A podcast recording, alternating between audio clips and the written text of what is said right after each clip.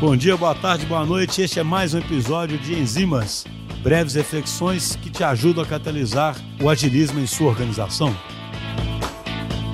Outro dia eu estava tendo uma conversa super bacana com a Patrícia Fumagalli, do grupo Anima, e aí a gente estava discutindo sobre a necessidade de gerar resultado, que é óbvia para todo mundo, mas as consequências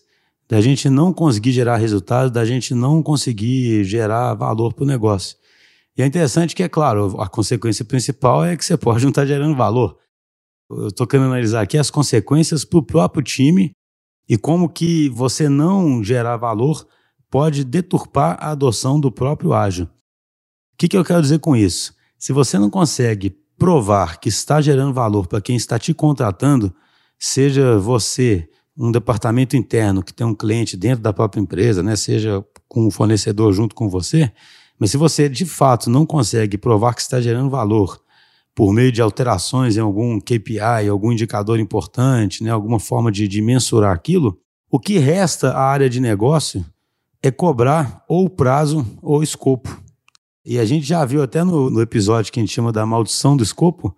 como é que esse tipo de cobrança começa a deturpar totalmente a execução ágil e praticamente impede a adoção do ágil. Então essa questão de gerar valor, ela é fundamental num time que quer ser ágil, porque é a única forma que você tem de entregar algo para um negócio que lhe tranquiliza, que tira a sua ansiedade e que lhe permite realmente parar de preocupar tanto com o prazo, mas principalmente parar de preocupar tanto com o escopo.